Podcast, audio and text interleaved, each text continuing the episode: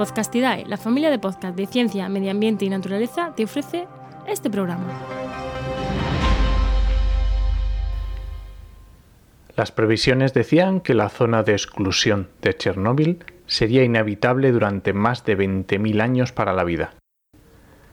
Pero como vamos a ver hoy, los humanos son más perjudiciales para la fauna que un caos nuclear. Comienza Actualidad y Empleo Ambiental, un podcast de Juan María Arenas y Enoc Martínez.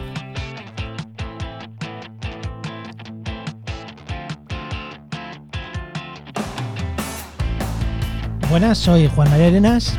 Y yo, Enoc Martínez.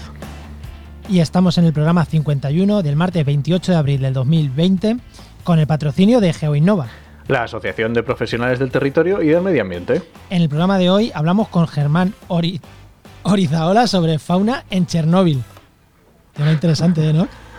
Ostras, menudo programazo hoy, ¿eh? ¿Y qué, qué tal? ¿Qué tal? Antes de darle paso, ¿qué tal tu semana? Rápido, rápido. Pues venga, muy rapidito. Yo muy bien, el podcast del charco del viernes pasado, que hablé sobre el negocio que hay entre confundir recogida de residuos y reciclaje, muy importante, no son lo mismo.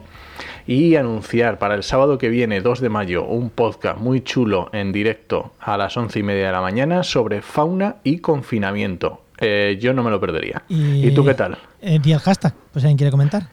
Fauna y confinamiento. Arroba fauna y confinamiento.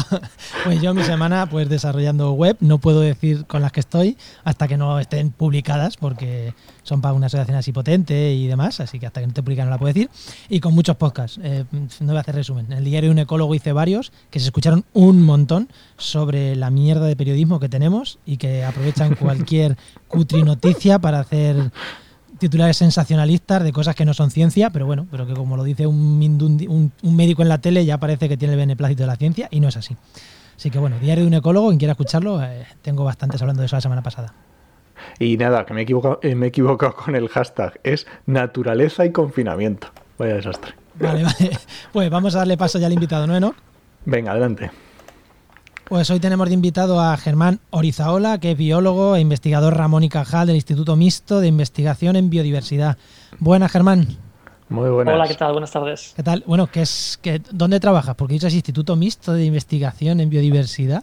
¿Esto qué sí, es? Pues el Instituto Mixto de Investigación en Biodiversidad es un centro, bueno, relativamente nuevo, como dice la palabra, mixto entre la Universidad de Oviedo, el CSIC, Consejo Superior de Investigaciones Científicas, y, y el Principado de Asturias. ¿no? Tenemos eh, un edificio fantástico en, en, Mieres, aquí en el centro de Asturias. Qué guapo. Y, y, ahí es donde trabajo hace, hace ya un par de años que me incorporé, como decíais, como investigador Ramón y Cajal. Ramón y Cajal. Y estás investigando cosas de eh, fauna en Chernóbil, ¿no? Principalmente. Sí, esta es la línea principal de investigación. En general, en general he trabajado siempre con ambientes extremos, eh, de manera natural en principio, extremos en el sentido de de trabajar con individuos que viven en alta montaña o en el Ártico, en, en, situaciones un poco, un poco extremas. Y ya desde hace unos cuantos años, hace cinco años, pues eh, sí, la línea de investigación principal es, es en Chernóbil, con efectos de la radiación y con la situación de la fauna en aquella zona. Pues ¿Qué ahora pasa, no, vamos a hablar mucho de eso, vamos a hablar mucho de eso y que va a estar súper interesante. Pero antes siempre, ¿no? Vamos, vamos con la sección de empleo. Vamos allá.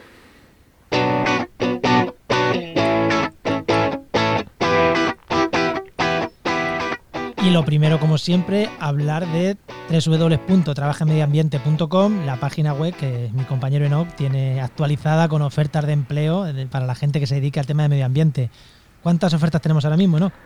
Pues mira, ahora mismo tenemos 95 ofertas de empleo disponibles. Ya sabéis, empleo público y privado en toda España, que están, que están las hemos verificado, al menos una vez a la semana las, las verificamos, que estén todas activas.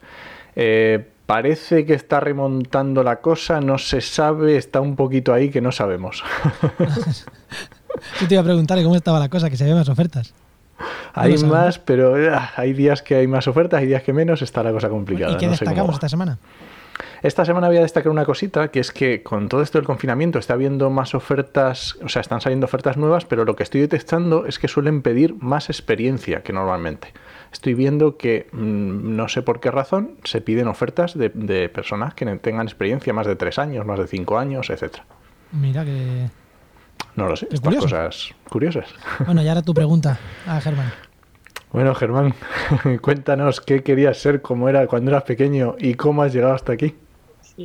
Pues eh, la trayectoria mía, la verdad que, cuando siempre me preguntan esto, siempre digo, es bastante aburrida, en el sentido de que desde muy pequeño, yo muy pequeño siempre, siempre he querido ser biólogo. Y, en el fondo es que no he trabajado de nada más que de biólogo. O sea que, que, esto es, digamos, la parte aburrida, ¿no? La gente que ha trabajado de cuatro o cinco cosas. Yo desde muy pequeño, desde que veía los programas de Félix Rodríguez de la Fuente en la televisión, quería dedicarme a eso. Por eso estudié biología y la verdad que, que es lo que he hecho siempre. Estudié biología, hice mi tesis y después de acabarla eh, me fui de postdoc a, a Suecia y, ahí he seguido trabajando siempre. Es verdad que no siempre, y eso también creo que es siempre importante decirlo, no siempre con contrato. No, han sido eh, todos de contrato encadenado uno con otro, no. Ha habido sus altibajos. Y, por ejemplo, en la, en la época postdoctoral, pues, pues unos bajos importantes durante alguna temporada, que gracias a mi mujer, también bióloga y también científica, que sí trabajaba en esa época, pues pudimos capear Capearlo, ¿no? Y, bueno, o sea, con sus altibajos, pero la verdad que siempre he dedicado a, la investigación y a, la biología. Y has dicho que siempre desde pequeño ya tenías claro que querías ser biología, que que te querías dedicar, pero la investigación, ¿no te lo llegaste a plantear o fue un pues camino natural? La investigación no me la llegué a plantear. Yo quería trabajar con, con animales y sobre todo con algo con lo que apenas he trabajado en mi carrera, que era con aves. Yo desde muy pequeño eh, he estado haciendo censos de aves, anillamiento, muy pequeño me refiero, desde los 10 años, ya, ya andaba yo en esa historia. Eh, y cuando yo, tenía, cuando yo estaba estudiando la carrera, tenía claro que quería trabajar en eso. No necesariamente investigación.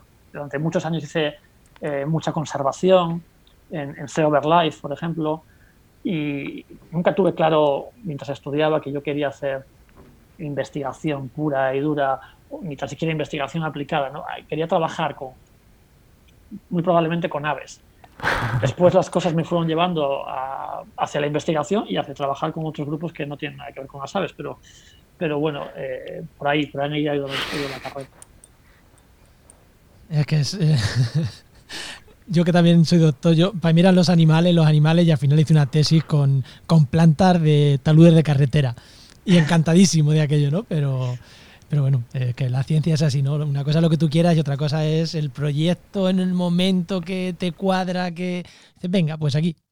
Sí, sí, y nunca he acabado, digamos, de, de, con los años cambiar, ¿no? Y, y, hacer algo con aves. De hecho, no eh, tengo algún trabajo que sí que he hecho con aves, pero, pero muy poca cosa, la verdad, muy poca cosa. Ha sido todo fundamentalmente anfibios y de hecho ahora empezamos casi algunas líneas de investigación con mamíferos y apenas, apenas nada con aves. Algunas cosas sí, con migración de aves acuáticas, pero, pero poco, la verdad que poco. Poco para lo que, para lo que me gustaban y me siguen gustando las aves, a los que sigo dedicando pues, el tiempo libre. Esta mañana incluso, primer paseo que hemos hecho de la cuarentena, pues con los prismáticos y viendo algo por aquí cerca.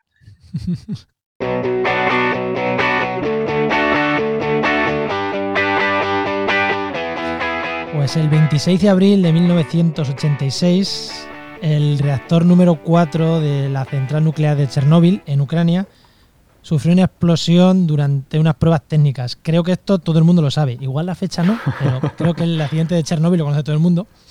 Y a consecuencia del accidente se emitió, atentos, unas 400 veces más radiación que la liberada por la bomba nuclear de Hiroshima, en Japón. Esto es hasta la fecha el mayor accidente nuclear de la historia y aquella zona debería de estar desierta durante al menos 20.000 años. Eso es lo que decían las estimaciones. Pero, Germán, no, está desierta, ¿no? No, no, es una cosa. Bueno, yo creo que sorprendió casi desde el principio, ¿no? Pero, pero desde los primeros años en los que sí que hubo una poco de desaparición de fauna, quedó muy claro que aquella zona seguía teniendo bosques y seguía teniendo praderas y seguía teniendo animales alrededor. Eh, como decíais, ayer se cumplían 34 años, ya tres, más de tres décadas del accidente, y la verdad es que la zona ahora mismo, en cuestión de diversidad, tiene exactamente las mismas especies que tenía antes del accidente, no ha habido pérdidas y de hecho ha habido alguna ganancia incluso, y, e incluso a nivel de abundancia, eh, cuando se va por allí, eh, hay trabajos a veces un poco conflictivos eh, en cuanto a número y tal, pero, pero en general hay bastante abundancia de fauna. O sea que todo completamente distinto a, lo que se preveía. que Efectivamente, quedan esos. Y todavía se sigue viendo, ¿eh? todavía eh, se lee alrededor del accidente lo de los 20.000 años inhabitable. Bueno, pues la verdad que no. ¿Y cuánto, eh, antes de entrar ya, cuánto tardó casi desde el primer momento? ¿Has dicho que ya empezaba a haber allí. Sí, fauna. Por ejemplo, hay unos trabajos bastante buenos en la parte bielorrusa de, de, la zona de exclusión, que también se vio muy, muy afectada. Eh, desde el principio de, poco después del accidente. Entonces, en el año 87, eh, la densidad de, o la abundancia de grandes mamíferos es muy, muy baja, muy, muy, muy baja. Prácticamente no hay nada. Es un trabajo que se han hecho con, con alce, con corzo, con, con, lobos. En el año 87 no había prácticamente nada. Pero ya a partir del año 88, eh, las poblaciones empiezan a recuperarse y en escasamente unos pocos años, para el año 90, están prácticamente totalmente recuperadas. O sea, quiere decir que murieron eh, con la explosión? En algunas zonas, el, problema de Chernóbil es, extremadamente complejo. Saber lo que pasó e, incluso lo que pasa la ahora. la afectación, claro. Y la afectación. Chernóbil es un sitio enorme. Es un sitio muy, muy grande. Entonces, cuando la gente habla de Chernóbil y de si murieron los animales, pues en todo Chernóbil, evidentemente no. No murieron. O sea, gran parte de Chernóbil, de lo que nosotros conocemos como Chernóbil, la zona de exclusión, se vio poco afectada por ejemplo, por, la explosión. Otras zonas se vieron muy, muy afectadas, otras zonas se vieron afectadas de manera media. Entonces no lo sabemos con, total seguridad. Evidentemente en las zonas muy afectadas gran parte de la fauna murió. En las zonas poco afectadas probablemente no, probablemente no pasase prácticamente nada. Entonces, a partir de ahí es como eh, la zona de exclusión ha ido cambiando con los años, ha ido repoblándose, recuperándose lo que había que recuperar y así es como, como sigue, en evolución, cambiando, cambiando poco a poco. Y, eh, y en cuanto a radiación, porque asumo, mm, para poner a la gente en contexto, a lo mejor hay alguien que piensa que dice, ah, no, es que no hay radiación allí. Sigue habiendo mucha radiación, ¿no? Sí, lo, mismo que decía, que decir, la radiación, para empezar, claro, por propia definición, lo que son son compuestos inestables que se, que se desintegran, que se degradan. Con lo cual se pierde radiación de manera constante a lo largo del tiempo, eso, eso lo sabemos. Entonces, para empezar, como decía yo antes, las diferentes áreas de la zona de exclusión no se vieron afectadas de la misma manera con la deposición de radiación. Zonas con muchísima radiación que se depositó, y luego si eso hablamos, el famoso bosque rojo, sí. y hay zonas en las que apenas se depositó nada. Entonces, las zonas en las que apenas se depositó nada, que son grandes zonas, por ejemplo, de, todo el sur de la zona de exclusión, treinta y pico años después, la radiación que queda es la misma que puedo tener yo aquí en mi casa. Es decir, nada, es radiación de fondo, por así decirlo. En otras zonas queda radiación mayor que la de fondo, pero tampoco mucho mayor que la de fondo. Y luego de ahí todo el gradiente a estas zonas todavía muy, ah, muy contaminadas. Y cuando, Entonces es un ambiente muy complejo y cuando hablamos, a nivel de radiación. Cuando hablamos de que en Chernóbil hay vida, hay fauna, eh, en concreto en las zonas con... Porque alguien nos puede decir, ah, claro, es muy grande y en las zonas con mucha radiación no hay nada y en el resto sí. No, cuando hablamos de que hay fauna y que hay ecosistemas allí funcionales, también nos referimos a la zona de máxima radiación, ¿no? Incluso en la zona de máxima radiación. Por lo menos a, nivel, yo siempre, siempre digo que hay que diferenciar a nivel de población, a nivel de individuo. Eso es. Lo que nosotros observamos muchas veces, evidentemente, es a nivel población, porque apenas hay individuos eh, marcados, por ejemplo, que se puedan reconocer eh, individualmente y tal. A nivel de población, yo siempre lo digo, un sitio al que nosotros vamos de manera recurrente a trabajar con los anfibios es al pie mismo del reactor eh, número 4, al pie mismo del reactor averiado. El primer sitio que yo visité de Chernóbil, un sitio que visito todos los años, una zona de marismas a un kilómetro del reactor averiado que evidentemente tiene bastante radiación, es un sitio que está lleno de anfibios, lleno. O sea, de hecho, nosotros lo utilizamos como referencia. Claro, como el punto vamos desde aquí eh, hacia allí, a ver, a ver cómo está la temporada este año, temporada de cría. Hemos llegado un poco pronto, hemos llegado un poco tarde, para saber si, las cosas están activas, vamos allí, al lago Albuchín, a los pies del reactor nuclear, y si, si, hay actividad allí, perfecto, estamos en tiempo, vamos bien, y podemos seguir viendo otras zonas de, la, zona de exclusión. Entonces, nuestra referencia es un sitio de los más contaminados. Y ahora que hablas de este sitio, eh, ¿Cómo es trabajar en esas condiciones? Pues se trabaja realmente prácticamente igual. Quiere decir, nosotros trabajamos, eh, sí, con un dosímetro que nos va diciendo la radiación eh, del momento, o sea, la radiación de la zona en la, que, en estamos en ese preciso instante, y también toda la que llevamos acumulada eh, durante todo el trabajo que hacemos en, la zona de exclusión.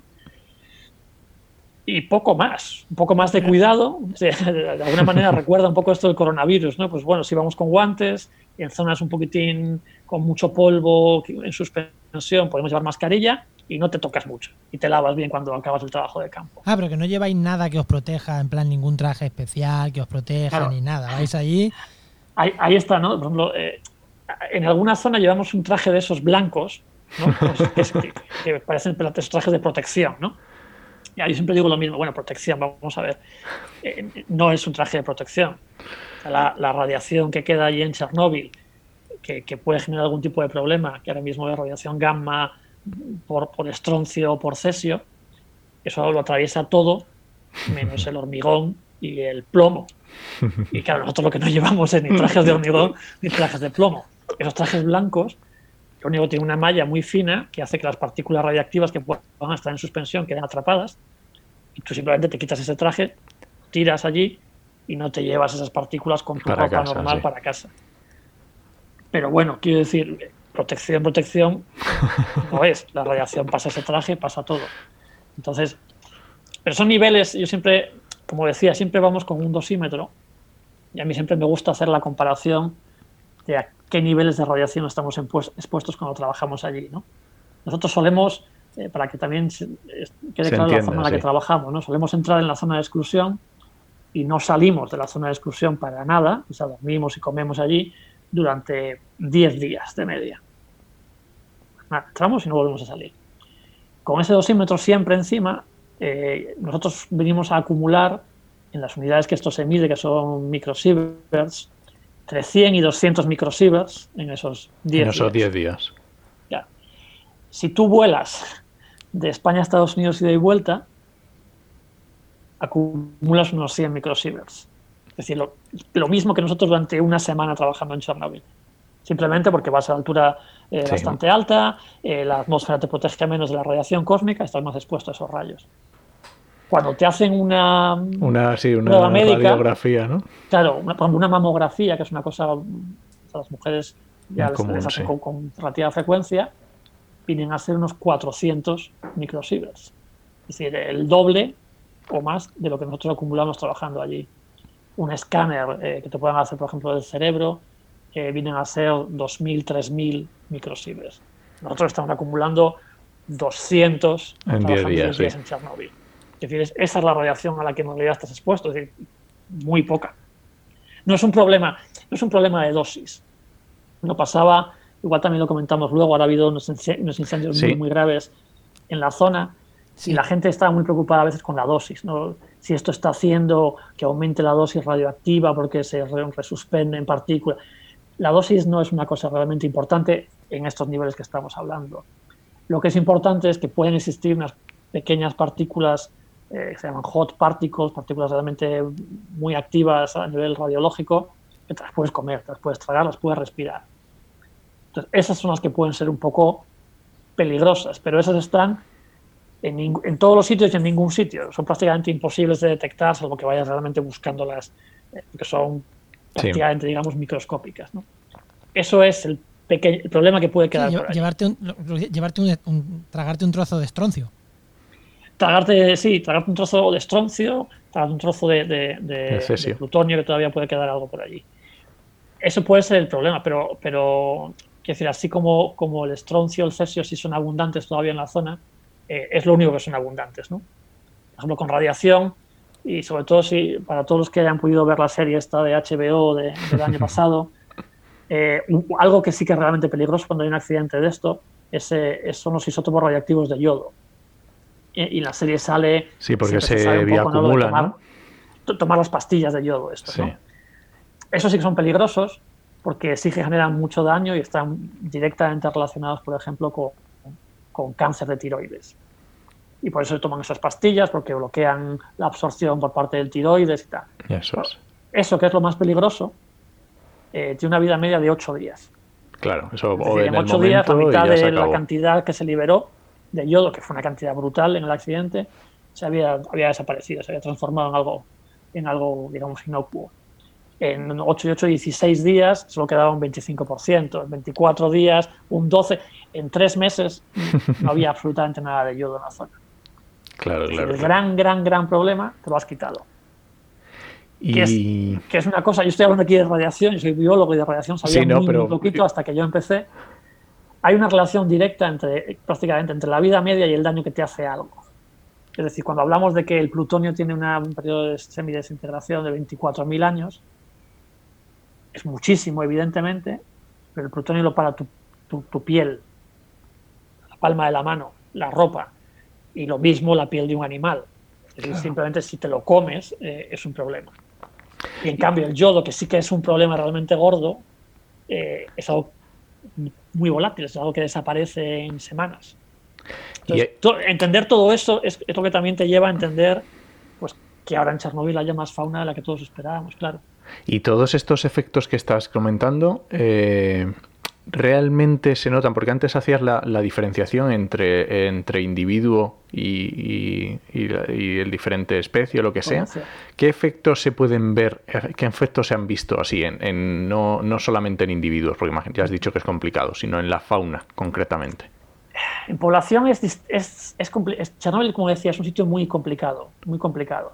Un problema, por ejemplo, en Chernobyl es que la zona de mayor radiación, la que hemos hablado antes un poco, el bosque rojo, que se ha utilizado en muchísimos trabajos como, como el sitio en el que mirar eh, qué estaba pasando con los animales eh, en un nivel alto de radiación. Sí, porque recordemos que el bosque rojo quedó totalmente destruido, todos los árboles murieron. Está muy cerca de la central, quedó totalmente destruido eh, y tiene todavía unos niveles de radiación.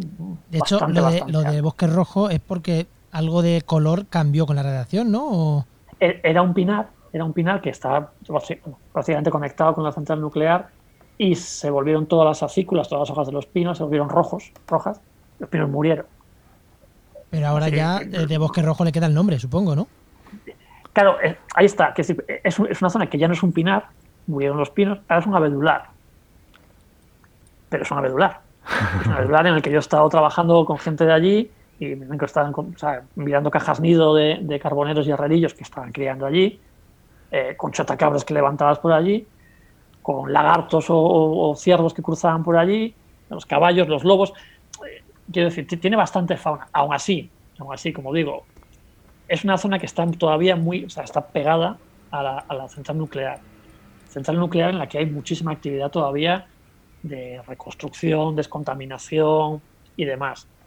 Y como decía, una zona que todavía está en proceso de transformación de un pinar a un abedular, que se ha quemado hace cuatro años, que se ha quemado hace cuatro días también. un sitio muy, muy complejo en el que han pasado muchas cosas, en el que sigue habiendo mucho ruido, mucha presencia humana. Entonces, claro, cuando consideras eso como tu referencia del lugar contaminado y lo comparas con un lugar no contaminado, que es un bosque muy tranquilo, 20 eh, kilómetros de distancia, en el que no pasa nadie desde hace 34 años, ahí empiezas a ver empiezas a tener unos factores de ruido mm, que son más que la radiación. Entonces, eh, los trabajos que han mirado cómo son las poblaciones de, mamíferos, por ejemplo, en la zona, pues aquellos que han incluido el bosque rojo, eh, han encontrado que hay menos animales en el bosque rojo que fuera. Pero claro, eso lo puedes asociar a la radiación, a la, a de ahora, a la radiación de hace 34 años, o a que ese sitio sigue siendo un sitio especial por otros motivos. Complicado de saber. Claro, la presencia humana. Pues, y, una pregunta, ya que hemos hablado de, que se ha convertido el pinar en abedular, ¿por qué ha sido esto? ¿Ha sido algo, el pinar era de reforestación y al arrasar el pino entra el abedul? Eh, porque el pino ha aguantado, o sea, era totalmente natural y el pino ha aguantado peor la radiación y el abedul mejor. Que me, ha resultado curioso el que se haya reconvertido los pinos son muchísimo más susceptibles a la, radiación que los abedules, por ejemplo. Entonces es, por eso. Y de hecho es una cosa que se ve en otras partes de la zona de exclusión. A mayor radioactividad, mayor presencia de abedul y menos de pino. Pero, por ejemplo, hay, cosas que, que, a veces se oyen o se, o se, leen de que la vegetación los, árboles están en muy malas condiciones en, en Chernóbil, ¿no? Eh, pues es lo mismo, que decir, el, propio bosque rojo con sus niveles altísimos de radiación es una verdad espectacular. Y otras zonas de la zona de exclusión, yo, yo este año pasado, el 2019, estando por allí, lo comentaba con la gente con la que iba, te sorprendías ver cosas que, que aquí en España son muy complicadas de ver, que es un roble de dos metros de altura. Quiero decir, un, roble que, está creciendo, un robledal que se está expandiendo. Quiero decir, tú ves tus robles de, buen porte, de sus, de sus 15 metros de altura, y ves que en el borde de ese bosque, efectivamente, hay, hay árboles de 3 metros, de 2 metros y de un metro, que es un bosque que está en expansión. O sea, yo decía, yo, yo creo que no he visto con tanta frecuencia eso, un roble de 2 metros creciendo, que ves claramente que está creciendo y que es un bosque que se está extendiendo. Eso aquí en España o tenemos una carretera o tenemos un ganado que lo ha dejado a, un milímetro de altura. Entonces, quiero decir, es, eso también es la situación de Chernóbil, de, una zona que está en cambio ecológico y aparentemente un cambio ecológico que yo no veo no veo ningún gran efecto de radiación en esas zonas, ¿no? Sí, vemos eso, que una perturbación es una oportunidad para, para alguna... Oye, al pino le ha venido mal, pero a la le ha venido de lujo. Claro, claro, claro. claro. Bueno, Chernóbil es, también, yo siempre lo digo, ¿eh? claro, es una zona que quizá eh, el nivel, el factor que tiene ahora mismo tanta importancia como la radiación, o más, según zonas, somos nosotros. Sí, a, mí, es una zona en la que vivían 300 y pico mil personas que ya, no, hay nadie, claro. a mí me, ha gustado uno de los artículos que tienes publicado, porque no sé si lo hemos dicho fuera de micro o ya, en, o ya aquí, ya no sé dónde lo hemos dicho. Eh, tanto el año pasado, coincidiendo con estas fechas, como este año, has publicado en The Conversation, que bueno, ahí en TheConversation.com eh, muchos investigadores no escribís artículos divulgativos, además van revisados por editores, con lo cual están bastante bien siempre.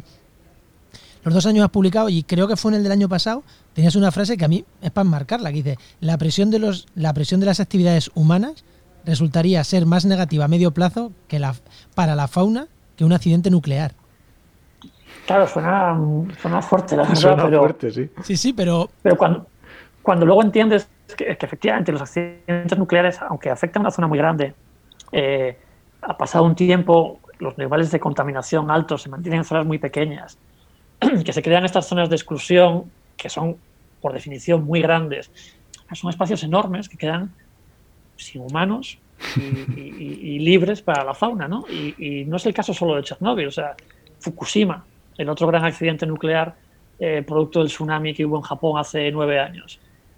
Pues ha pasado exactamente lo mismo, se creó una zona de exclusión más pequeña que la de Chernóbil, también el accidente fue más pequeño, y es una zona de exclusión que, simplemente nueve años después pues exactamente la misma historia. Es una zona que mantiene una fauna abundante, una fauna diversa, eh, de, grandes mamíferos, de aves.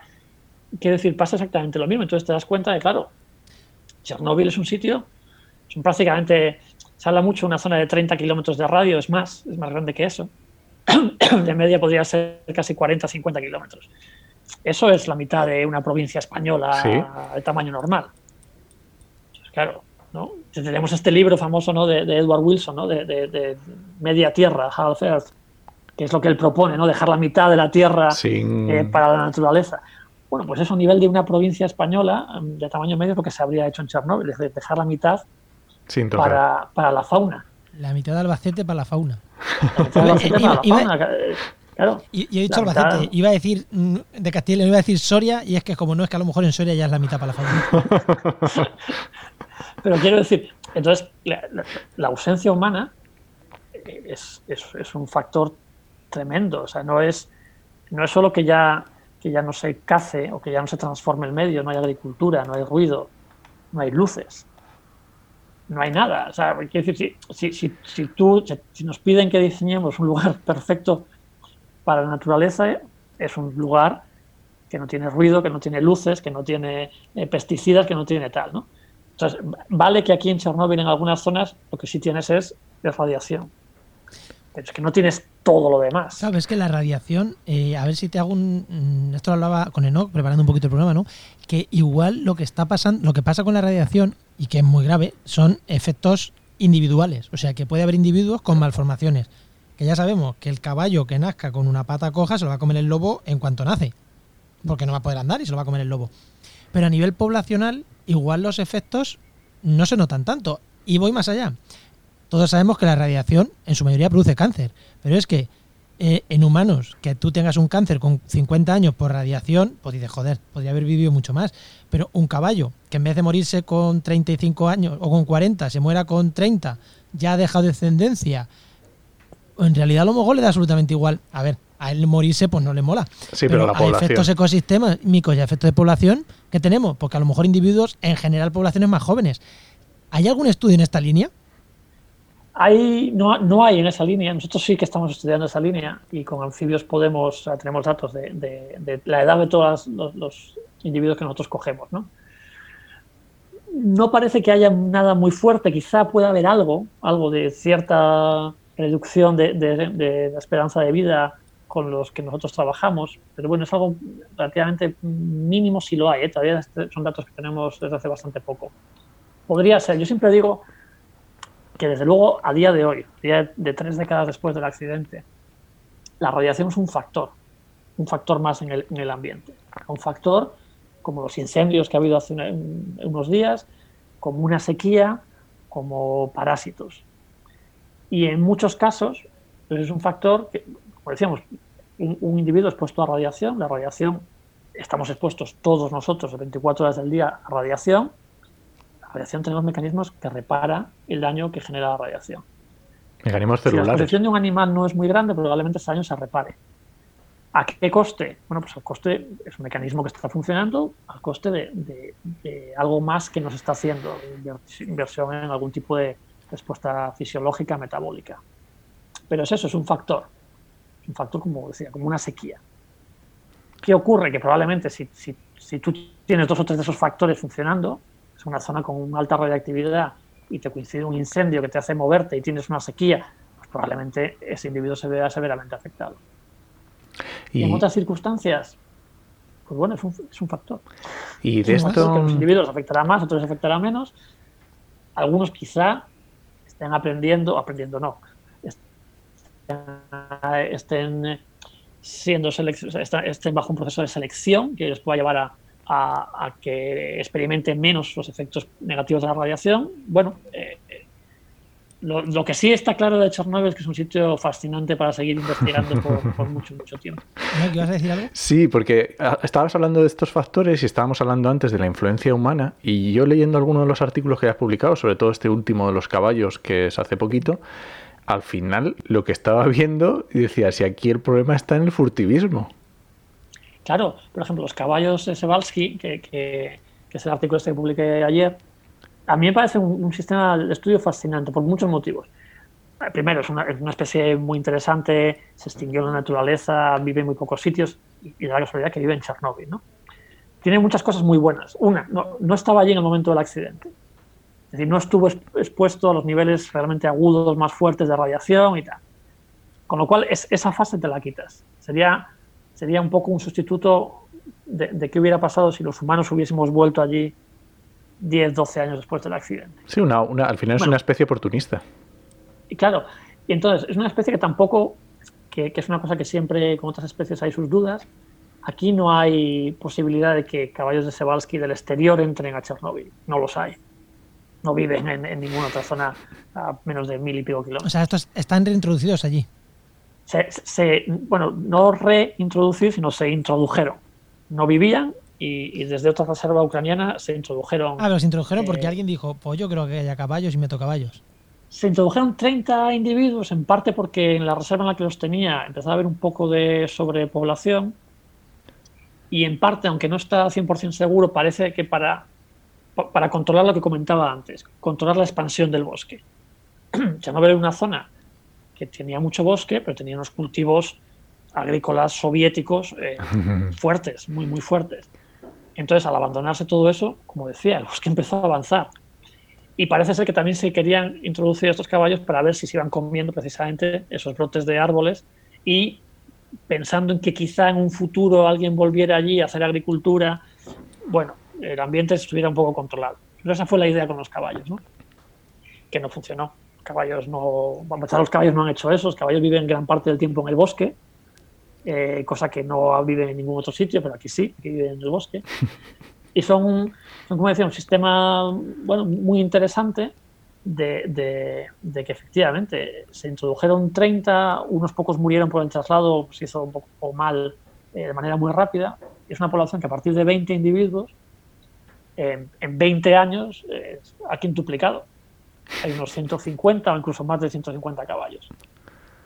Entonces, el gran problema, como decía Enoch, que, ha habido con estos caballos es que ha habido caza furtiva durante unos años que sí que hizo que la población frenase su crecimiento, eh, disminuyese de manera importante y una vez que, se ha protegido un poco mejor es cuando ha vuelto otra vez ha vuelto otra vez a dispararse. Es decir, para esos caballos lo peor que les ha pasado en Chernóbil ha sido la caza furtiva. Y hablando de, introducción de caballos, hay otro, hay un término que está muy de moda ahora mismo, que es el de rewilding. El de, Que en el fondo lo que se ha hecho con los caballos ha sido un poquito. es eso, ¿no? Sí, sí, es un ejemplo un poco de, de rewilding, desde luego, sí, sí, sí no, es que se haya recreado nada que, ya existiese allí, porque no probablemente existieron hace, hace muchos, muchos cientos Cuando, cuando se habla de, introducir el, bisonte en España, tampoco es que estemos hablando de algo que pasó hace 10 años, ¿eh? Claro, no, no. Por eso quiero decir que, en ese sentido sí, es un pequeño experimento de, de, rewilding, ¿no? Y de rewilding en general. Es de rewilding en el sentido de una zona en la que eliminas toda actividad humana y, incluso un rewilding pasivo, digamos, ¿no? En el sentido de que dejas a la naturaleza que evolucione a su aire, que cambie a su aire, que lleguen especies, que no lleguen especies, que, que cambien pinos por abedules. un sistema que dejas que vaya cambiando de manera natural, ¿no? que es una cosa que, que, se hace poco. Incluso los sistemas protegidos no se les deja abiertos, sino que se, se conservan, ¿no? Se conservan mucho. Se conservan un poco. Básicamente, Claro, básicamente porque muchos ecosistemas son como son por la presencia humana. Claro, claro, tampoco puedes dejar ahí un ala que aquí pasa Y allí no, allí es como, mira, los humanos nos vamos. Eh, eh, otro tema, sí. Eh, me interesa también el tema porque también en los, en los, en los artículos estos de Conversation tocabas el tema del turismo. ¿Cómo ves el tema del turismo allí? ¿Posibilidad? ¿Mejor no? Eh, ¿Es un tema delicado? ¿Cómo está la cosa? claro, el, tema siempre, en Chernobyl y en cualquier sitio, ¿no? el tema del turismo es un tema delicado a nivel, nivel ambiental, a nivel cultural. Claro. La masificación turística, ¿no? Claro, yo al principio, bueno, no tanto al principio como digamos hace un par de años, ¿no? empezaba a saber el turismo que empezó, se ha masificado en los últimos 6, 8 años se ha ido masificando el año pasado con la serie mucho más, ¿no? Claro. Bueno, masificando, incrementando, vamos a decir incrementando. Eh, lo veía un poco de manera negativa, ¿no? Cuanto más lo pienso, mm, menos negativo lo veo, con un mínimo control. Quiero decir, Chernóbil, yo también siempre lo digo ahora, eh, desde el punto de vista ambiental, desde el punto de vista de naturaleza, lo que nos interesa, a los que nos interesa la conservación de la naturaleza, es que aquello siga como está siga siendo una zona sin actividad humana, sin, gran actividad humana, sin desarrollo de nuevos eh, planes eh, de construcción, eh, una zona que se, que se dedique a la fauna, a la conservación de la biodiversidad. Eso, mm, siendo realistas, no se va a conseguir por el valor de la biodiversidad como tal. Eso sabemos que la economía es la economía eso se va a conseguir si da algún tipo de rédito económico. Entonces, ¿cuál es el rédito económico ahora mismo en Chernóbil? El turismo. El turismo que no es un turismo de naturaleza, o al menos de momento no es un turismo de naturaleza, es un turismo de catástrofe, ya. llamémoslo histórico-cultural. Gente que va y que fundamentalmente ve una zona muy pequeñita, la zona de exclusión, que es la ciudad de Pripyat, la, gran ciudad abandonada. Tal, cuando hablamos de Fukushima, mm, la ciudad abandonada tiene que ser súper llamativa. Sí, sí, sí, pero el, turismo ve eso, ¿no? esa ciudad, que es, luego si eso hablamos de la ciudad, es, es, es, llamativa, pero es un sitio también muy complejo de, de, de, ver, un sitio abandonado y saqueado a la vez, un sitio un poco... Bueno, el, turista ve eso, que sí, bueno, es, es, llamativo, es espectacular. Ve la central nuclear y ve un par de, de, aldeas, un campamento de verano que se ha quemado entero hace unos días. Es lo que ve una zona muy, muy pequeñita, eh, pegadita a, la central nuclear y a la carretera principal y tal. Y en el resto no van. O sea, quiero decir, el, turismo se mueve por, por menos del 10% de la zona de excursión. Sí, que el efecto sobre la fauna al final va a ser mínimo. El efecto es poquísimo porque además se mueven por la misma carretera por la que se mueven los trabajadores. Es decir, un sitio que ya, como decía antes, hay actividad humana. Pero es que la inmensa, inmensa, inmensa mayoría de la zona de excursión ni lo pisan ni nada. Entonces yo honestamente creo que un turismo bien regulado, que siga un poco centrándose, eh, pues, pues por un lado, en una parte de, respeto, de entender lo que pasó allí, esa parte sociocultural, histórica de la zona. Que, que se centre en eso y que, y que se mantenga dentro de unos límites normales. De hecho, es lo que tiene que contribuir a que Chernóbil siga siendo una zona de exclusión y lo que es oficialmente, que es una reserva de la biosfera, llaman ellos, no, lo que nosotros entendemos por reserva de la biosfera, pero es una reserva natural. Entonces yo creo que, más que ir contra el turismo, lo que tenemos que es, como en muchas ocasiones, juntarnos con el turismo, ¿no? En este, al menos en este caso, y hacer que, ellos sean respetuosos por una parte con el ambiente natural y que, y que, y que contribuyan que aquellas zonas se conserven, tanto los valores eh, sociales y culturales que tiene como por los valores naturales que ha ido ganando. Eh, yo, no soy especialmente crítico con el turismo, cada vez menos. De, este tema más o menos hablábamos cuando entrevistamos a Blanca Berzosa de WWF, con el tema del lobo y el turismo, también hablábamos de algo parecido, ¿no? Que oye, el turismo posiblemente en algunos sitios está ayudando a conservar el lobo porque al final es una fuente económica también. Eso todavía es más distinto, ¿no? Porque, porque ese tipo de turismo, digamos, de observación de fauna, bueno, puede ser más peliagudo, ¿no? Eh, decir, porque a fin de cuentas sí que, sí que es gente que va a, ambientes naturales buenos, eh, pues a ver lobos o a ver osos, en el caso, por ejemplo, de aquí de Asturias.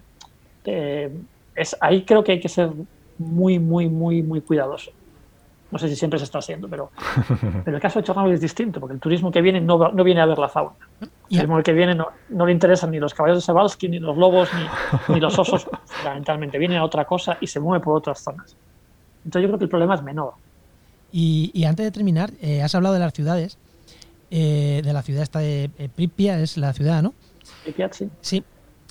haciendo una similitud con lo que estamos viendo ahora mismo, que estamos diciendo, estamos confinados y las aves y toda la fauna está tomando las ciudades que parece que nos están invadiendo los, animales. que, no, que no, que no es así, no nos están invadiendo. ¿Cómo se ve, tú que has estado por allí en esa zona, aquello sí que está abandonado y aquello sí que puede estar tomado por animales. Sí, sí, sí. ¿Entran a las ciudades abandonadas o realmente al final terminan yéndose al monte, que es donde tienen comida, donde tienen de todo? ¿O entran a las ciudades a, no sé?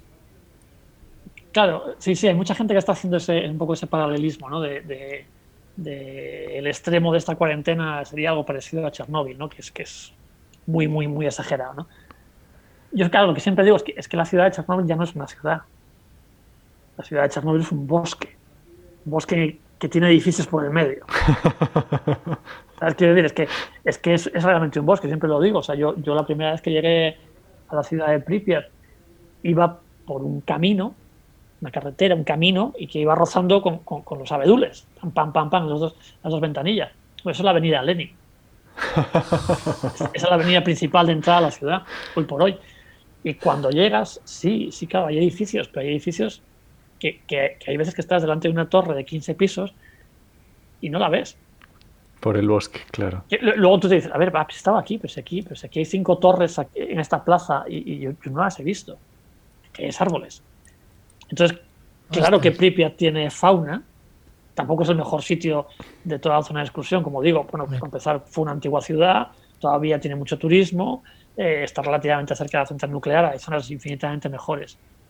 Pero claro que tiene fauna, porque, pues es, lo que digo, es, ya no es una ciudad abandonada, es un bosque con, casas que quedan por el medio.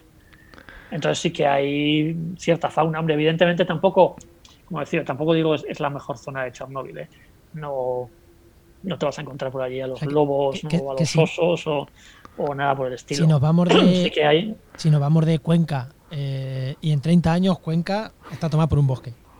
Claro, claro. porque Madrid igual es demasiado grande y tarda un poquito más. Sin duda, sin duda. Qué pasada, es, una pasada. A mí me encantaría ir. Sí, sí, sí. Tiene que ser alucinante. Es, por ejemplo, yo siempre lo digo, es lo que no está desarrollado, no, hay nada por el estilo, es el turismo de naturaleza, que también podría ayudar a, conservar la zona. ¿no? Yo creo que, bueno, que, sigue quedando eh, un poco en el subconsciente que aquella zona es una zona pues, contaminada, eh, radioactiva, que sufrió un accidente, todo eso, digamos, con un componente negativo que hace que no sea muy atractiva para la gente que nos puede gustar o natural o salvaje ver fauna, ¿no? En Chernóbil se puede compaginar realmente, ¿no? Entender cómo fue el accidente, entender la situación que tiene ahora y disfrutar, de, la fauna, de la fauna, claro. Quiero decir, yo por allí, mm, simplemente moviéndonos, digo, trabajamos con anfibios, nos movemos fundamentalmente de noche, con lo cual tampoco es el mejor momento. Movíamos de una charca a otra menos los osos, que son muy poquitos los que hay por la zona todavía, y los linces, que son ellos como son, eh, yo he visto de todo. Los de Sebalski, por supuesto, eh, los lobos, castores, eh, alces, alces por todos los lados, sus, bueno, sus corzos, sus ciervos, lo que quieras. Claro.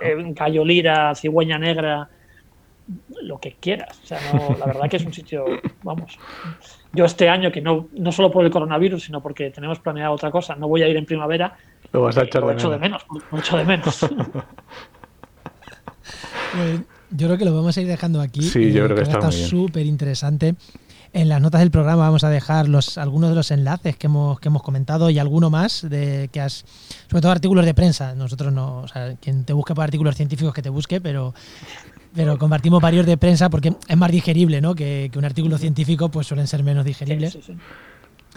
Y, antes de nada, pues, ¿dónde te podemos, antes de despedirnos, como siempre, ¿dónde te podemos encontrar? A la gente que le interese todo lo que publicas, ¿dónde estás en Twitter? En, ¿Tienes página web? Sí, sí, pues eh, una cosa que yo siempre, como decía un poco al principio, ¿no? quizá por mis inicios en el mundo un poco de la conservación y, y de las aves, una cosa que yo siempre he tenido muy clara en mi carrera es es la necesidad de, comunicar, de contarle a la gente eh, lo que hacemos desde un punto de vista científico, lo que estoy haciendo ahora, lo que he hecho ayer con el artículo este. ¿no? Eso no es algo que, que para mi carrera puramente científica eh, cuente gran cosa, pero para mí, para mí es parte de mi responsabilidad social como... Bueno, ya, empieza a contar un poquito más. Como científico y como científico de una, de una institución pública y pagado, bueno, muy poquito. digo, como científico de una institución pública y pago con el público, contarle a la gente lo que hacemos. Entonces, como digo, siempre he tenido eh, esa, esa intención, ese interés. Entonces, estoy en Twitter, soy bastante activo en Twitter, como, como Georizaola todo junto. Y también tengo página web. Página web porque, por ejemplo, sí que hacemos, siempre lo he hecho desde que empecé a trabajar en Chernóbil. Eh, cuando estamos trabajando allí, hago una especie de diario de campo en directo. Ay, qué guapo. cada día qué chulo. Eh, a pesar de que llegamos a las muchas de la mañana, me siento un rato y escribo qué hemos hecho ese día, para que la gente entienda también cómo es trabajar en Chernóbil. Lo que hablábamos antes, desde medidas de protección, por qué zona nos movemos, qué animales vemos, cómo es aquello, si estamos en un pinar, en una vedular, si... siempre intento contar qué hacemos ¿no? y cómo nos va, porque a veces hay días que nos va muy bien y hay días que nos va muy mal. También eso es parte de la ciencia. Entonces, eh, siempre, siempre lo intento contar, ¿no? Entonces tengo en, WordPress, eh, bueno, la dirección es www.georizaola.wordpress.com. Lo dejamos en las notas. Ahí también tengo mi página y una sección de blog eh, en la que día por día, siempre que estamos en Chernóbil, eh, contamos qué hemos hecho, cómo nos ha ido y, nuestras impresiones desde allí, ¿no? En, directo, sin editar a posteriori ni nada, en directo. Genial. Para, para, bueno, para que la gente entienda y, pueda un poco experimentar, aunque sea a través de nosotros, cómo es, cómo es trabajar en, en Chernóbil. Pues, pues genial. Súper interesante. Muchísimas, muchísimas, muchísimas gracias por habernos cedido estos minutos. Bueno, esta hora, que no son minutos, esto es una hora lo que llevamos aquí, para hablar de, fauna en Chernóbil. Además, en esta fecha tan, tan señalada, ¿no? que hace justo. El domingo hizo justo 34, 34 años. Aunque el podcast es atemporal, así que igual la gente lo escucha en, agosto. Va, a seguir teniendo actualidad este podcast. Muchas gracias, Germán. Muchísimas gracias. muchas gracias. Muchas gracias a vosotros por invitarme. Encantado. Hasta luego. Hasta luego.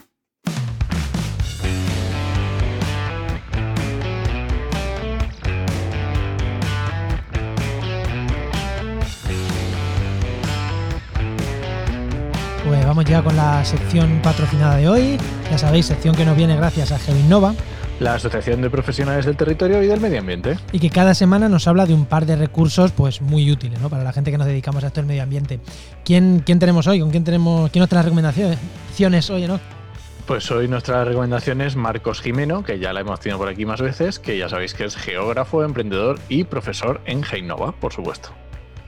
Buenas, Marcos, ¿qué tal? Hola, muy buenas, encantado de saludaros otra vez. ¿Qué, nos traes? ¿Qué nos traes esta semana? Pues eh, esta semana os traigo dos eh, herramientas. Una es una eh, que se llama Grimes para captura de datos en campo y como su la, Agrimes es la, abreviatura de agronomía de medición porque los desarrolladores de esta herramienta creen que para hacer agricultura de precisión primero hay que tener muchas mediciones. Entonces es una aplicación para poder tomar datos en campo. Está hecha para viñedos, pero se puede adaptar a otro tipo de cultivos o otro tipo de, cometidos. Es muy fácil de usar, eh, tiene conexión eh, incluso cuando no hay eh, datos de internet. puedes seguir tomando datos y luego ah, subirlos directamente.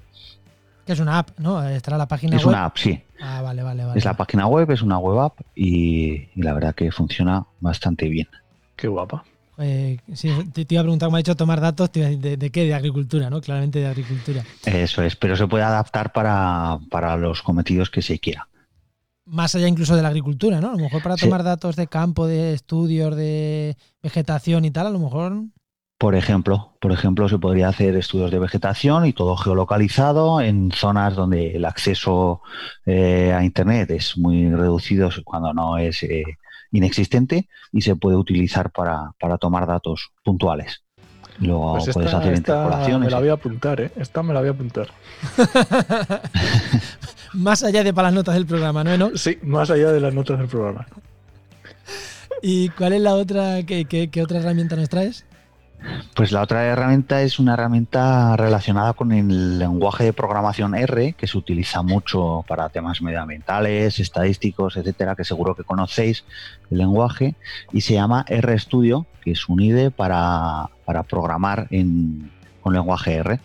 Eh, facilita mucho la vida porque puedes instalar paquetes directamente desde ahí, paquetes de, para hacer GIS, para hacer raster, eh, para sacar diferentes plots o, gráficos y la verdad que es muy muy útil, es gratuita, eh, funciona en todos los sistemas operativos, entonces es una herramienta a tener muy en cuenta y sobre todo si nos estamos iniciando en el lenguaje R ayuda mucho porque te ayuda a ver lo que estás haciendo un poco mejor. Yo, yo que trabajo mucho en R con la tesis, RStudio es una maravilla, es que la, diferencia de cogerte un R limpio, que al final es lo mismo, programas igual, ¿eh? no penséis que es un entorno gráfico raro, programas igual, pero la diferencia es, es, grande como visualiza todo. que sí, sí, yo la recomiendo también, yo la he usado esta y la recomiendo muchísimo.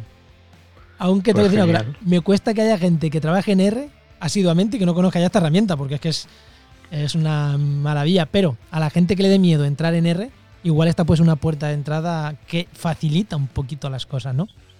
Claro, sí, un poco la recomendación es esa, eh, para la gente un poco menos iniciada, para que sepa que esa herramienta existe y que no es tan tan complicada de utilizar como una línea de comandos pura y dura que, se puede hacer mucho más pesado y mucho más eh, incomprensible en ocasiones. Sí, sí, sin duda. Pues, pues genial, ¿no?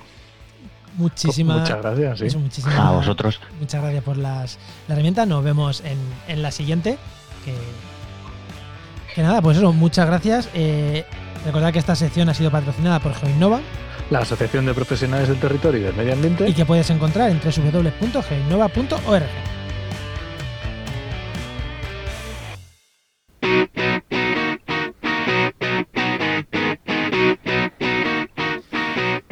Ahí está, ¿no? Ya sabes, la sintonía de los oyentes. Eh, digo, ya sabes, porque como grabamos a partes, Oyentes, ¿qué tenemos de oyentes? ¿Qué tenemos de comunidad? Oyentes, comunidad, llámalo como quieras. Pues yo voy a, hoy quiero recomendar el grupo de Telegram, porque hay unas conversaciones muy, muy interesantes, hay gente muy interesante que comenta cosas muy chulas y además es que pasa una cosa, que solemos decir antes quién va a ser el invitado del programa de la semana, porque si nos quieren hacer preguntas, pues nosotros se las hacemos al invitado o tal, y yo creo que está bien, yo creo que está chulo. Sí, ¿recuerda cómo se llama el grupo de Telegram? Pues eh, lo iba a mirar porque nunca me acuerdo de cómo se llama. Es que yo lo iba a decir pero y bueno, por eso te lo he preguntado, ¿no? Se llama podcast, actual... podcast Actualidad y Empleo Ambiental. Exactamente. Y ahí, eh, la verdad que son conversaciones súper interesantes. Algunas de las personas que han pasado por el podcast están ahí. Y, y nosotros intentamos seguirlas todas, aunque hay veces que lleva eso tal marcha que no... no, pero está, está, a mí me gusta por lo menos leerlas. A veces interactúo menos, pero está muy interesante. Pues nada más, ¿no? Bueno, si alguien Nada. tiene alguien, algo que comentarnos, alguna pregunta que hacernos, sobre todo de la parte de empleo, aunque de todas las partes, o cualquier propuesta, que nos escriba a trabajamediambiente.com barra contacto. Eso es. Y ahora vamos con, vamos con la siguiente sección.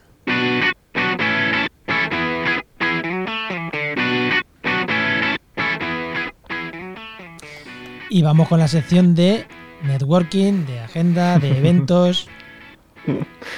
Y hoy quiero recomendar una página web muy chula que, ha habido que se llama Evento Ciencia, eventociencia.es. Es una página muy muy chula que intenta recopilar un montón de eventos que se están haciendo por toda España, sobre todo online en esta época y creo que merece la pena y también vais a encontrar ahí eventos que organizamos nosotros, que organizamos podcast de- desde Podcastidae y el que os he dicho al principio, en podcastidae.com barra onair vais a tener el nuevo podcast del sábado sea- será sobre naturaleza y confinamiento y ahí lo podéis Va encontrar. a ser un programa único, así que no os lo perdáis y podéis interactuar en directo con ese programa si mandáis vuestras preguntas por Twitter hashtag. con el hashtag.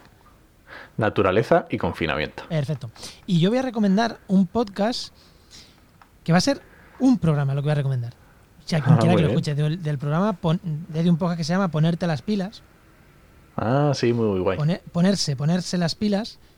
Pero es que voy a recomendar uno en concreto que estuvo eh, Pablo Rodríguez Ross, que es un eh, investigador en oceanografía, que es y que también es divulgador y, me gustó mucho que se llama es el programa de, de octubre el planeta océano nos necesita. Es como se llama el, el- el programa en concreto de ponerse las pilas. Es el programa del episodio 13 porque habla de cómo comunicar el cambio climático de, de cómo comunicarlo a a mí me gustó eso de que sí lo de que los osos se van a morir no llega lo que llega es que no vas a poder plantar en tu huerta y la verdad que Sí, me la gusta verdad mucho. que está muy bien. Casi todo lo que hace Pablo es para echarle siempre un ojo a Pablo Rodríguez Ross, porque, porque como decimos, no da punta sin hilo.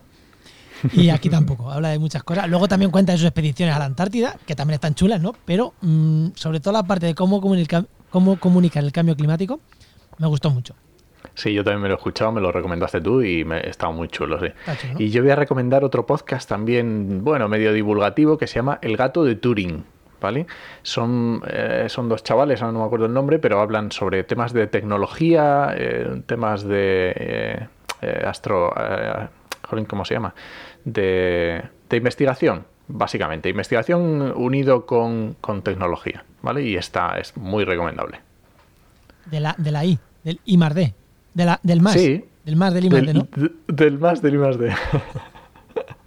sí, está muy chulo. Uno de ellos trabaja en el, en el, en el acelerador, de, en el acelerador de partículas y cuentan. bueno, La verdad que está muy chulo, a mí me gusta.